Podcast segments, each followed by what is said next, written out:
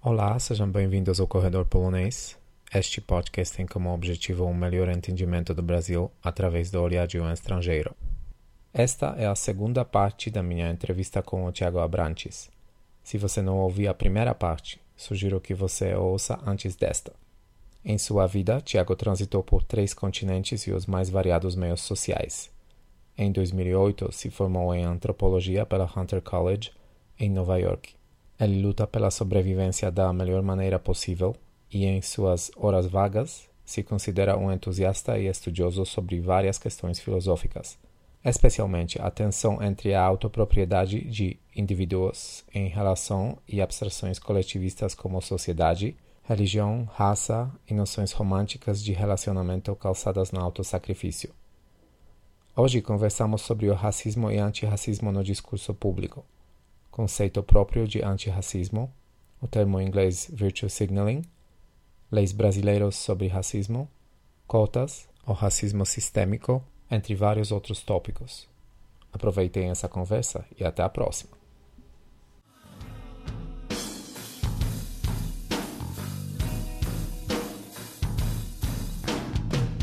Coisa pra vender tem, gente pra comprar tem, preço barato comércio informal, tem preconceito tem, tem violência tem, criminalidade tem, mas tudo é tão normal. Aqui não há emprego e ninguém trabalha. Os homens tomam tudo e chama de pirata. Presta um serviço público, quero uma medalha. Meu nome é Lampião Zapata Che Guevara. Eu sou Robin Hood do mercado negro. Eu levo acesso ao povo, esse é o meu emprego. Eu sou um ambulante, Regis Camelô. Foi assim que o Silvio Santos começou. Mercado negro, esse é o meu emprego. É. Vamos pular para a segunda parte. Agora a gente vai tocar um pouco sobre racismo e antirracismo no discurso público. Certo. Onde a gente pode começar? A gente pode começar. Talvez na própria definição de antirracismo, eu acho um conceito muito interessante. Claro, por favor. Esse termo é um termo relativamente novo, né? Que está sendo usado por certos uh, acadêmicos e pensadores e personalidades afro-americanas que não se enquadram num discurso, grosso modo, dito uh, liberal, para usar o, o termo americano, que seria hum, vagamente de esquerda no Brasil. Né? Um, o antirracismo, o que eu entendo por antirracismo é um sinal que é dito ou falado ou expressado por pessoas brancas uh, que indicam que essas pessoas brancas não são racistas. Então, mesmo antes de qualquer situação que possa, porventura, uh, onde a raça possa, porventura, ter alguma importância, você já quer indicar a todos presentes ou as pessoas que estejam ouvindo a sua entrevista ou lendo a sua, o seu artigo no jornal, você já quer identificar que você não é aqu aquelas outras pessoas racistas, atrasadas, etc. Um, a gente, eu falei um pouquinho sobre isso mais cedo. Eu acho que isso, de certa forma, já é um, já é um pouco problemático, né? Porque de, de algumas formas, a primeira, e talvez a coisa que seja mais ofensiva para mim pessoalmente, é a noção de que eu me importaria com o fato de que uma pessoa é racista ou não, que uma pessoa branca é racista ou não, né? A própria própria noção de que uma pessoa negra necessariamente se importa com a atitude de pessoas brancas, é, por si só já é um pouco racista, né? Ou seja, uh, supostamente eu sou uma pessoa tão, uh, por ser negro, uma pessoa tão frágil, com um ego tão frágil, que eu me importaria com a sua atitude uh, relacionada à raça.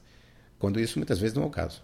E eu acho que não é o caso tanto de pessoas negras pobres quanto pessoas negras ricas, né? Ou de classe média. Eu acho que tem muitas, muitas pessoas negras pobres que moram em comunidades onde a, a maioria das pessoas é negra e que uh, não tem nenhum conflito com a própria negritude, nem, nem se importam tanto com, atitudes de pessoas brancas relacionadas à raça. Né? Então acho que isso seria um problema principal dessa noção de antirracismo ou de o que no, nos Estados Unidos seria chamado de virtue, virtue signaling, ou seja, você quer indicar que você é uma pessoa virtuosa, que você não é racista, que você é mente aberta e que é um cara legal, entre aspas. Uhum. E co como isso isso transpira, vamos dizer, na, nas conversas? Ou você pode ver mais isso nas redes sociais, por exemplo? Talvez nas redes sociais, mas um, eu acho que uh, também em conversas cotidianas. Uh, um exemplo seria, e eu já ouvi isso de, de pessoas muito específicas, de acadêmicos, etc. Um exemplo seria você ver uma, sei lá, uma mulher negra que é particularmente atraente e você, sendo uma pessoa branca, se sente na necessidade de dizer que não só que essa é uma mulher bonita, mas que ela é uma negra bonita. Então você faria um comentário no sentido nossa, veja a pele dela, como a pele dela é linda, né? O que, claro, pode ser o caso, pode ser que a pessoa realmente, de fato, esteja se sinta atraída por pessoas de, de pele negra, isso por si só não, não me parece problemático. O que me parece problemático é a noção de que isso necessariamente tenha que ser dito. Para mim, isso tem é, alguma coisa não, não explicada por trás, né? E principalmente quando isso é dito para outras pessoas negras, né? Então, quer dizer, a ideia é, é dizer, olha, eu não sou racista, você não, se, não precisa se preocupar comigo, né? Então, ao invés de dizer, dizer isso, você faz algum comentário sobre, não sei, a Maju da Globo, como a Maju é uma negra bonita e isso te coloca no grupo das pessoas legais. Certo, certo. É. Até agora a gente se focou mais no, no, no atitudes individuais, né? E agora, como você pensa sobre sobre racismo uh, sistêmico, né? Que você já mencionou um pouco sobre isso, mas uh, vamos dizer nas instituições no Brasil, a questão mais ampla, né, do que racismo cotidiano. Sim, um, eu a bem da verdade, eu sei que essa opinião é, é controversa, eu uh, questiono essa separação de, de, racismo cotidiano e sistêmico. Né? Uh, primeiramente, acho que é importante explicitar o, o, que seria a definição de racismo, racismo sistêmico, ou pelo menos exemplos de racismo sistêmico. Né? Uh, e como você falou, tem a ver com instituições, quantas, quantas pessoas negras frequentam universidades, ah, também com a violência policial contra negros, relações empregatícias com eh, quanto, quantos negros trabalham no setor privado em companhias de grande porte, quantos negros compõem o Congresso, etc. E tal. Isso seria supostamente o racismo sistêmico, né? Um, a razão por que eu questiono essa divisão é porque um, talvez isso, tenha a ver com a minha visão de mundo um pouco mais amplamente, é que, é, na verdade, ela transfere a responsabilidade individual de uma pessoa que pode sim ser racista, a, ela transfere essa responsabilidade para um conceito abstrato que é supostamente o sistema. Né? Então, quer dizer, quando uma pessoa negra não é empregada ou não, não é aceita numa certa instituição, alguém fez isso. Um indivíduo fez isso. Né? Então, algum indivíduo que não é negro negou, supostamente negou acesso a uma pessoa negra a, a determinada instituição ou a determinada companhia, né? ou negou emprego a determinada pessoa. Uh, e, no entanto, eu, ao invés de apontar para essa pessoa, eu transfiro a responsabilidade para uma abstração que é supostamente o sistema. Né? Ah, então, acho que isso é problemático de duas formas. Eu acho que isso não expõe o racismo de indivíduos concretamente, né? Ah, eu acho que esses indivíduos devem ser ah, questionados, né? Tá, então, por que que indivíduo tal fez tal coisa, tal hora, tal dia, né? Uma coisa bastante concreta. Isso é um dos problemas que eu vejo com a noção de racismo sistêmico. E o outro problema é que ele torna, o racismo sistêmico torna é, os negros é, os negros simplesmente vítimas de supostamente uma máquina da qual supostamente eles não, não fazem parte. O que eu não acho que seja fato. Eu acho que as pessoas negras são agentes do, do próprio destino e elas influenciam sim a sociedade, elas são parte da sociedade. Né? Então, se existe sociedade, se existe um sistema, é, esse sistema é parcialmente composto de pessoas negras. Né? Ah, então, não acho que haja é, um sistema à parte da população negra. Eu acho que a população negra é parte do sistema, uh, influencia esse sistema a todo momento e negocia com ele e, e luta contra ele também, uh, mas um, não é simplesmente vítima de uma suposta máquina ou sistema social.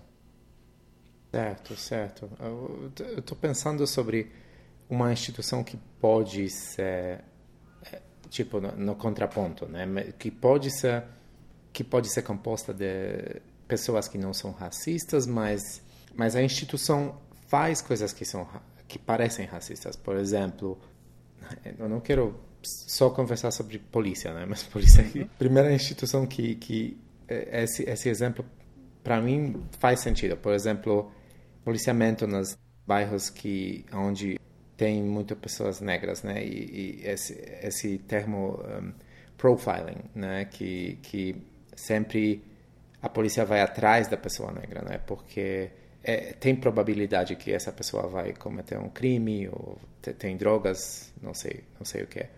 E isso, acho que pessoas que, que, que acreditam que tem muito racismo sistêmico, elas, elas vão te dizer, isso é um exemplo puro de esse tipo de racismo. Sim, eu, eu, eu acho que eu, eu, eu, voltaria a enfatizar, por exemplo. Só, só para te interromper, nesse caso seria que os policiais não necessariamente são racistas, né? Mas, mas as, as ordens, vamos dizer, né? De, de cima uhum. Eh, vem, ok, eh, desse bairro é, é perigoso, né? Uhum. Então, Sim. Sim, no, novamente eu diria, tá, as ordens vêm de cima, mas ela, elas vêm de algum indivíduo. Né? Então, acho que a responsabilidade é, é desse indivíduo. Eu não vejo até que ponto ah, ajudaria alguma população negra é, tornar a responsabilidade pelo racismo da polícia algo difuso, é, sistêmico, etc. Entendeu? Então, se há de fato alguém que está explicitamente dizendo né, que você tem que invadir um, uma favela ou sei lá, uma favela onde pessoas negras moram, né? Essa, essa, essa pessoa tem que ser responsabilizada e não uma abstração como sistema, né? Mas a outra coisa que eu diria é que há policiais negros que fazem exatamente isso, que seguem essas ordens.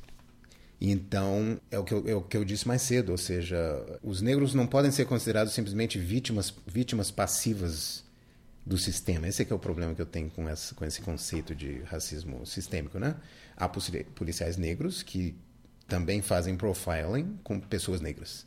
E aí, como é que a gente resolve essa noção de sistema nesse, nesse sentido, né? Voltando à questão do antirracismo, há muitas pessoas brancas de certo viés uh, liberal de esquerda que é, muitas vezes se acham um, dotados de, de melhor um, sapiência ou, ou, ou, ou, melhor consciência de como pessoas negras devem pensar e agir do que os próprios negros. Né?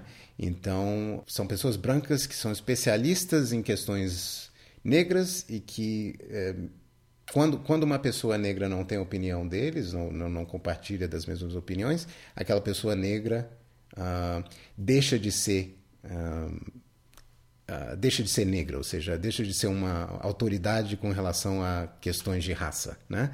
Só é autoridade em questão de raça essa pessoa branca, o que é um, um paradoxo, né?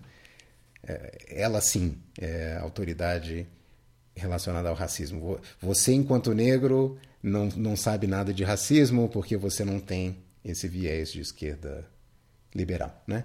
Então, acho que isso, isso acontece é, dentro da polícia. Né? Um policial negro que possa ter um viés mais conservador, por exemplo, seria, acho que, taxado de alguém que não, não sabe o que é ser negro. Quando, na verdade, isso é muito é um conceito muito uh, difícil de aceitar, né? Como é que uma pessoa negra sabe menos o que é ser negro do que uma pessoa branca é, de classe média, de viés intelectual? Certo. Como você pensa sobre leis brasileiros, né? Em relação de racismo. Certo. Um, agora você vai me, me colocar numa, numa fria, como se diz. Eu não apoio nenhum tipo de lei relacionada ao racismo. Voltando um pouquinho a algo que a gente discutiu anteriormente, eu acho que não é necessariamente o caso que pessoas negras necessariamente se importem com o racismo alheio. Né? Dito isso, eu acho que há, há três tipos de leis que uh, identificam três tipos diferentes de comportamento, três categorias diferentes de comportamento. Eu acho que isso vale res ser ressaltado. Né? A primeira, primeiro conjunto de leis acho que tem a ver com a liberdade de expressão da pessoa. Uh, outras coisas que tangem o suposto racismo sistêmico, que tem a ver com relações uh, entre empregado e empregador, uh, instituições públicas, espaço público, etc. E uh, a outra questão que seria a própria violência física né, contra pessoas negras, supostamente devido à raça uh, da vítima. Né?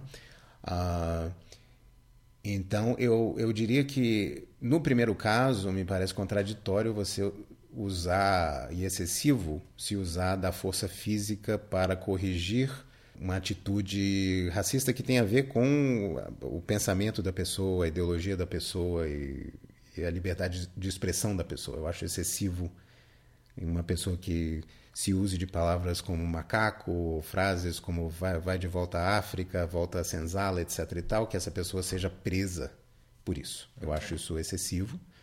Uh, eu mesmo já fui vítima, entre aspas, desse tipo de comentário tá? E eu acho que eu sobrevivi.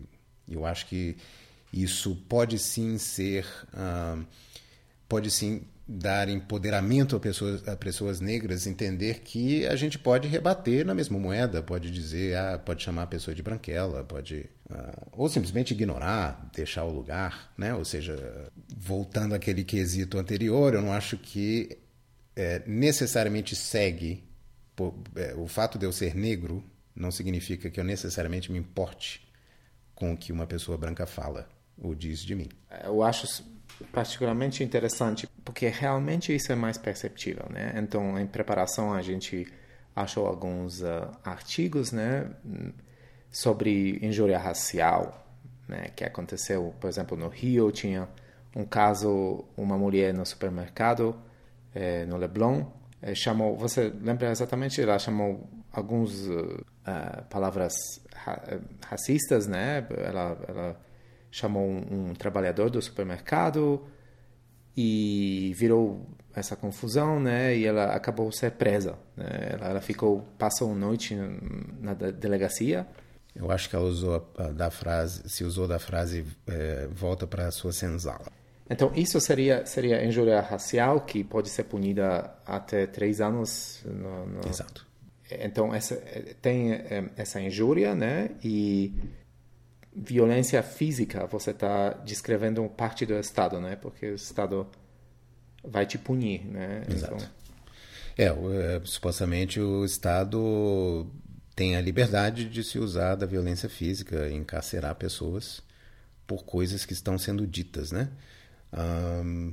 É, para mim, para mim isso é uma é desproporcional ao, ao que está sendo feito, né? O tipo de discriminação. Eu acho que a discriminação verbal ela tem que ser rebatida com é, com palavras verbalmente. Eu acho que pessoas negras são inteiramente aptas e capazes de fazerem isso e se defenderem uh, como se defendem todos os dias, né? sem sem a ajuda de, de salvadores uh, que geralmente são pessoas brancas, né? Tá certo, tá certo. Então, tem alguma coisa mais para adicionar nessa primeira categoria? É, eu, eu, poderia dizer, acho que houve outro caso, não é um caso que a gente debateu anteriormente, mas uh, que foi o caso da Maju né, na Globo. Ela começou como apresentadora de previsão de tempo uh, e depois se tornou repórter. E supostamente ela foi atacada é, online por um adolescente no Facebook, né? E eu lembro que ela fez um. Eu não sei exatamente as ramificações legais do, do caso, mas ela, fez, ela postou um, um tweet sobre isso, se colocando como vítima, né? E para mim isso é muito, um, novamente, desproporcional, né? Uma pessoa que é, obviamente, privilegiada, rica, um, considerada bonita por muita gente, pessoa de sucesso, quer colocar, se não me engano, o menino era adolescente, o menino que fez o, um comentário online, entendeu? Um adolescente que fez um comentário online, uma pessoa que obviamente não tem uh, o mesmo nível social, um, ou mesmo intelectual, né, do que a Maju, uh, que essa pessoa seja jogada na prisão, né, como parte de, de uma engenharia social que supostamente vai acabar com o racismo, isso para mim não faz, não faz muito sentido.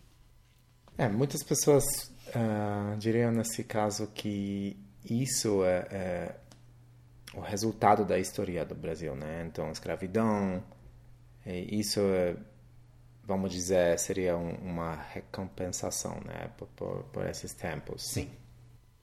Sim, essa noção é interessante. Uh, eu acho que ela abrange bem mais do que o racismo, né? A noção de que há certas populações oprimidas que precisam ser recompensadas de alguma forma. Eu acho que as cotas têm a ver com isso, né? Uh, nos Estados Unidos se fala muito do, de reparations, ainda é um debate atual, né? Ou seja, uh, supostamente uh, a ideia é que pessoas negras devam ser pagas pelo governo dinheiro, de fato, pela escravidão que seus antepassados sofreram. Não? Então, essa noção é muito cara a, a, a pessoas de certo viés político. Eu não compartilho desse viés, mas uh, eu tento entender, uh, pelo menos, o que está tá sendo dito. Né?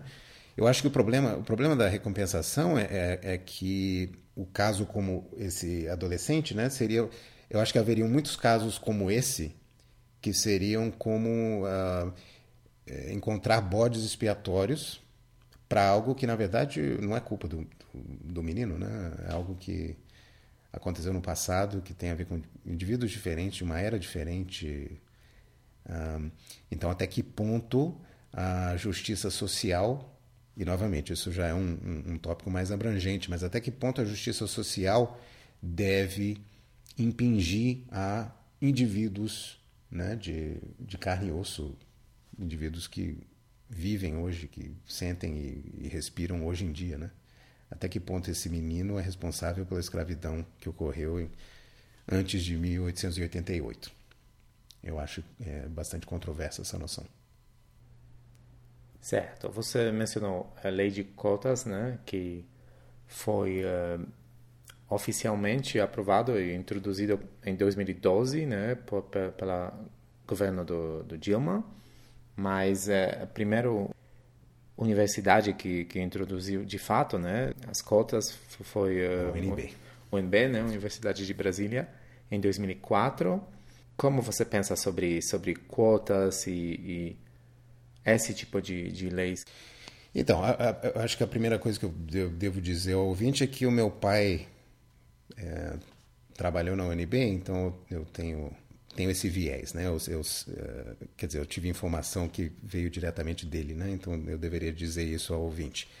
E talvez, já usando isso de gancho, eu posso dizer o que ele me disse, né? Ah, tendo sido professor na UNB por décadas, que de fato houve uma, eh, há uma diferença grande entre o que a UNB foi nos anos 70 e o que ela é hoje, uh, que a UNB de fato é muito mais inclusiva, que há mais pessoas negras lá, né? Mas, eh, por outro lado, eu diria que há sim uma resposta a isso, né? uma resposta à noção de, de cotas que eu acho que ela não pode ser inteiramente negada, vindo de pessoas brancas que são mais aptas a entrarem em determinado curso porque passaram na prova, tiraram notas melhores, etc. Né? Um, e que supostamente estão sendo é, prejudicadas porque pessoas negras uh, que têm nota menor são passadas por serem negras, né? E ainda tem as pessoas que dizem que as cotas são, são justas sim, mas que elas deveriam ser cotas sociais, ou seja, baseada na classe social e não na raça da pessoa. Eu acho que esse debate não tem, ele não tem uh, como ser resolvido. Eu acho que ele é um debate que tem a ver com a própria contradição da noção de espaço público, porque você está tentando atender a, a, a, demandas contraditórias, né? Ah, de certa forma, você pode fazer o argumento de que pessoas negras deveriam ser ajudadas de alguma forma, né? E por outro lado, para mim me parece tão legítimo quanto ah, pessoas negras se sentirem prejudicadas por eh, pessoas brancas, desculpe, uh, se sentirem prejudicadas por isso. Uh, então é uma contradição que eu acho que só pode resol ser resolvida é, com a privatização, na verdade, do, do espaço público, de, de, instituições públicas. Nos Estados Unidos, há várias universidades que são negras, né, basicamente. Apesar de que lá também tem cotas, o, o, todo o sistema foi importado de lá, né? Mas há instituições uh, de ensino negras uh, do setor privado e isso, para mim, é, é, é, o real, seria o real sucesso é, a, real resposta da população negra ao racismo e não é, não as cotas, né? Eu acho que instituições privadas seriam o, o caminho ideal. Uhum. Isso já é tema outra conversa, né? Mas um, você você sabe sobre sobre leis nos Estados Unidos que são tão explícitas do que um, como aqui, né? Aqui tem tem lei de 1989, né? Que se chama lei uh, eh, KO e depois tem, tem tem lei de de 2010, né? Que se chama lei de igualdade racial. Então é, é, eles são bem uh, explícitos, né? Olha, nos Estados Unidos, para ser bem honesto, eu não, tenho, eu não posso te apontar nenhuma lei, até porque nos Estados Unidos o sistema é, é federativo, então eu imagino que haja diferenças entre, entre estados, né? Ah, o que eu poderia dizer, certamente, é que há uma diferença muito grande nos Estados Unidos ah, ideológica com relação à liberdade de expressão, né? Mesmo a liberdade de expressão, é, esse é um debate que na verdade acho que nem existe no Brasil, né? Porque o Brasil é um, é um país um pouco mais uh, estatizado nesse sentido.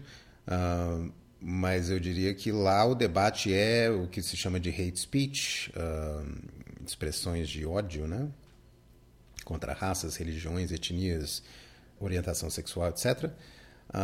e a noção de freedom of speech, que é a liberdade de expressão, né? Então há, há esse debate lá. Eu não vejo esse debate, infelizmente, eu não vejo esse debate acontecendo aqui no Brasil. Parece que as pessoas estão mais dispostas a transferirem a responsabilidade imediatamente para o Estado. Mas uh, eu acho que esse debate vale a pena ser feito aqui também. Né? Ou seja, qual é qual deve ser a relação entre a liberdade da, da pessoa de se, de se expressar, né? até que ponto você pode dizer que a pessoa é livre se ela não pode expressar opiniões controversas ou mesmo erradas, esse debate, infelizmente, eu não, eu não vejo acontecendo aqui. Uhum. É, nesse caso de, por exemplo, chamar alguém de injúria racial, né? Isso seria um tipo de, de expressão, né? Que seria ofensiva pessoalmente, né? Então, você classificaria isso como hate speech, tipo Sim, um discurso de ódio, né? Exatamente, um discurso de, de ódio, né? Uh, yeah, o problema é, é se isso deve ser criminalizado. Esse, essa, essa é a questão. Entendeu? Na minha opinião, não. Eu, eu não vejo como o uso da força é justificado relacionado à expressão, né? Novamente, eu acho que se você partir de um pressuposto de engenharia social, você teria um interesse em uh, já prevenir qualquer tipo de violência para com pessoas negras, tentando, entre aspas, educar as pessoas ou evitar que as pessoas expressem opiniões racistas, porque isso supostamente desencadearia todo um processo que vai levar à violência física contra pessoas negras, mas isso para mim me parece uh, prematuro, né? Uh, há sim pessoas que são racistas desse modo cotidiano como a gente conversou, que nunca vão uh, agir de forma violenta contra pessoas negras, né? Então, até que ponto é justificado você se usar da polícia, da força policial, apontar armas para essas pessoas, para essas pessoas e levarem essas pessoas a levar essas pessoas à cadeia, eu acho exagerado. Mas tenho certeza que essa opinião, minha opinião é minoritária no, no Brasil e certamente minoritária dentro do movimento negro. Tá certo. Então, qual responsabilidade os políticos têm uh, em relação de discurso racial, né? Responsabilidade. Ah, bom, eu diria que, primeiramente, seria muito bom se os políticos não se pronunciassem a respeito. ah, pessoalmente, isso para mim seria o mais, o mais adequado, ah, o que me deixaria mais confortável enquanto pessoa negra. Eu, eu não vejo por que ah, a atitude pessoal de certos políticos me importaria de nenhuma forma.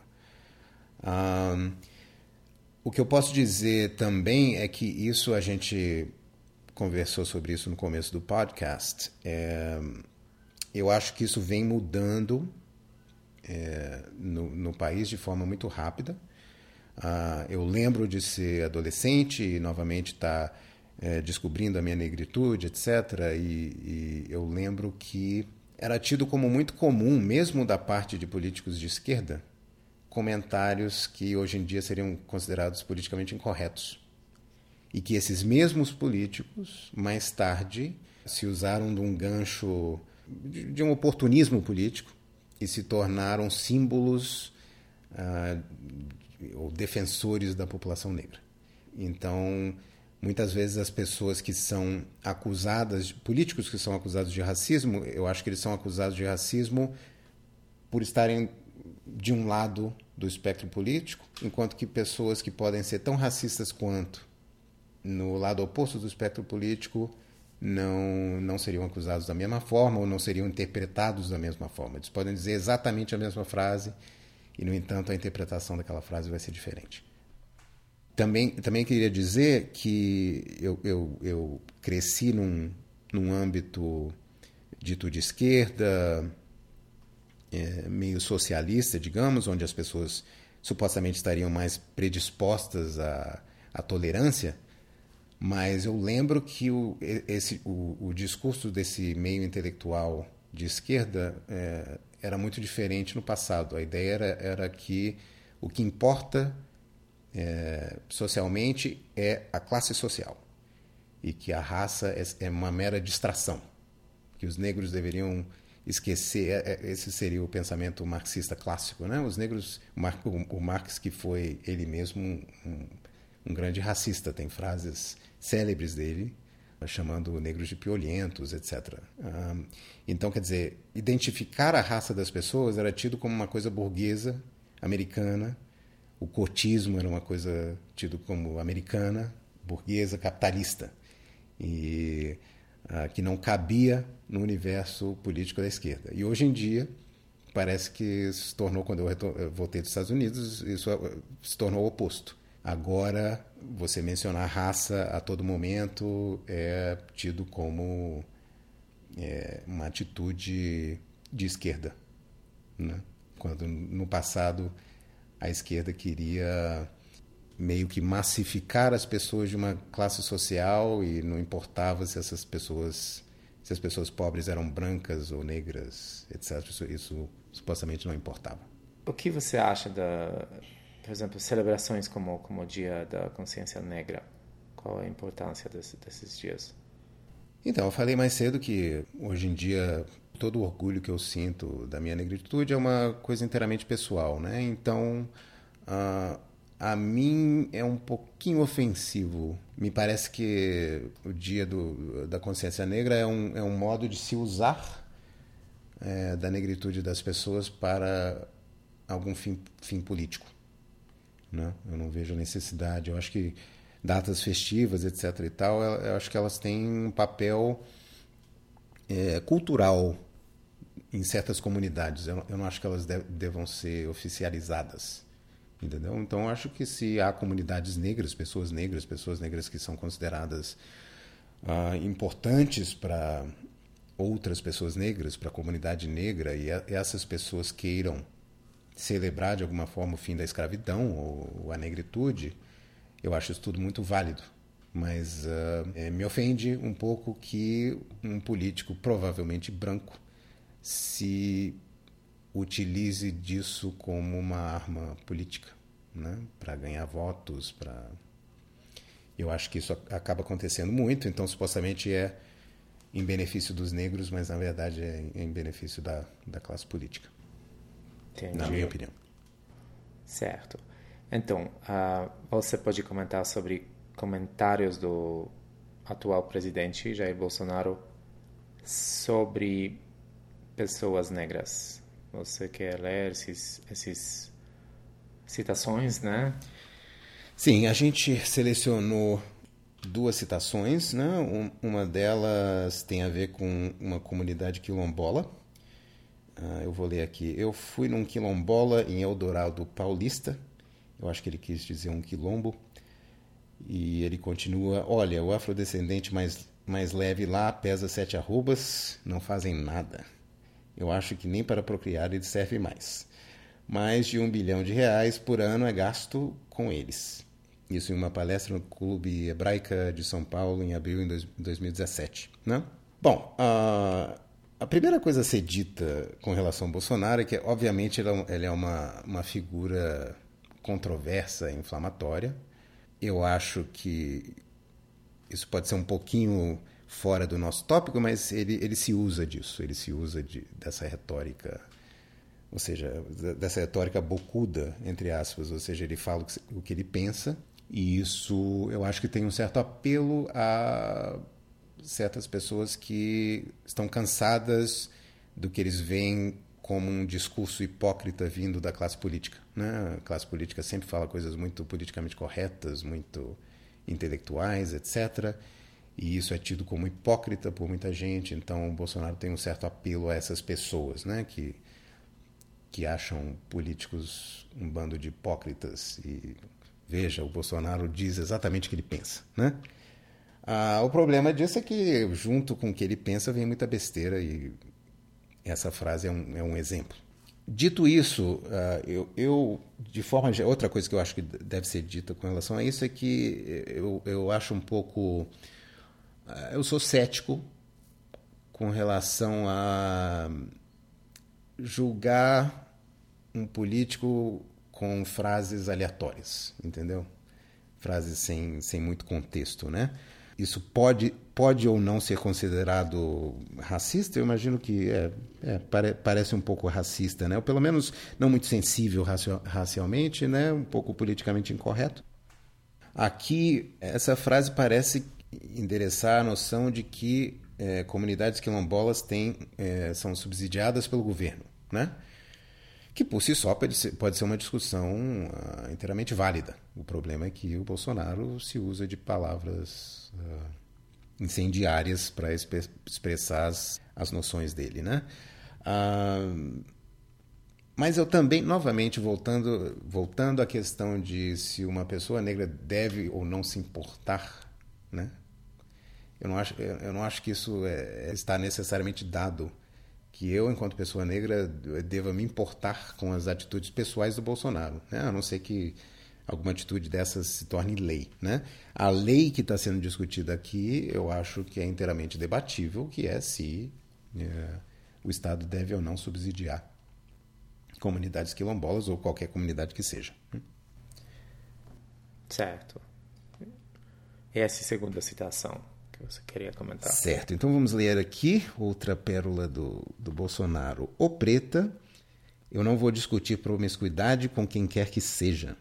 Eu não corro esse risco porque meus filhos foram muito bem educados e não viveram em ambientes como lamentavelmente é o teu. Isso supostamente foi dito a Preta Gil quando, quando Bolsonaro foi questionado sobre o que faria se o seu filho se apaixonasse por uma negra em março de 2011. um, certo. Uh, aqui novamente eu só tenho a frase aleatória, então não tem como julgar muito o contexto dela, né? Novamente é uma frase que é, me parece intencionalmente politicamente incorreta, porque ela tem um certo apelo a, a certos votantes que não gostam da, da linguagem politicamente correta, que acham que a linguagem politicamente correta é hipócrita, né? Ah, mas a, a, é, essa frase aqui, para mim, é, é, um pouco mais típica de um exemplo de uma frase que pode, pode não ser considerada racista se ela tivesse dito, sido dita por uma outra pessoa, né? Então, se uma pessoa de esquerda dissesse isso aqui, eu acho que provavelmente é, muitas pessoas diriam: ah, ele está ele tá se referindo à promiscuidade, sei lá, da classe artística. Ele está se, se referindo a pessoas, entendeu, que são liberais e usam drogas, etc. e tal. Um, mas uh, a frase em si não parece ter nenhum, uh, nenhuma referência à, à, negritude, a não ser no começo, né, quando ele diz o preta. Né? Agora, se, se de fato ele estava falando que eh, ele não corre o risco de que o seu filho se apaixone por uma pessoa negra, isso é sim um racismo cotidiano, como a gente veio debatendo. E novamente volto a frisar, eu, eu mesmo não me importo sobre o que o Bolsonaro diz ou não, pensa ou não sobre, sobre pessoas negras. Tá certo. O Preta ele chamou dela pelo nome, né? É, também isso também é outra coisa que seria aberta à, à interpretação, né? Novamente, eu acho que o que é importante frisar aqui é que essa mesma frase poderia ter sido dito, dita por uma pessoa de esquerda, pelo Lula. Ah, tenho certeza que várias pessoas de esquerda já disseram coisas politicamente incorretas e porque eles não, essas pessoas não representam o racismo no, no imaginário público, ah, isso se deixa passar, né? Mas quando o Bolsonaro diz isso, então ele é um racista, né? Racista, fascista, etc. Tá certo. Você quer adicionar alguma coisa? Esclarecer alguma coisa no final? Não, eu acho que eu, eu disse tudo que eu tinha que dizer aqui. Muito obrigado. Obrigado.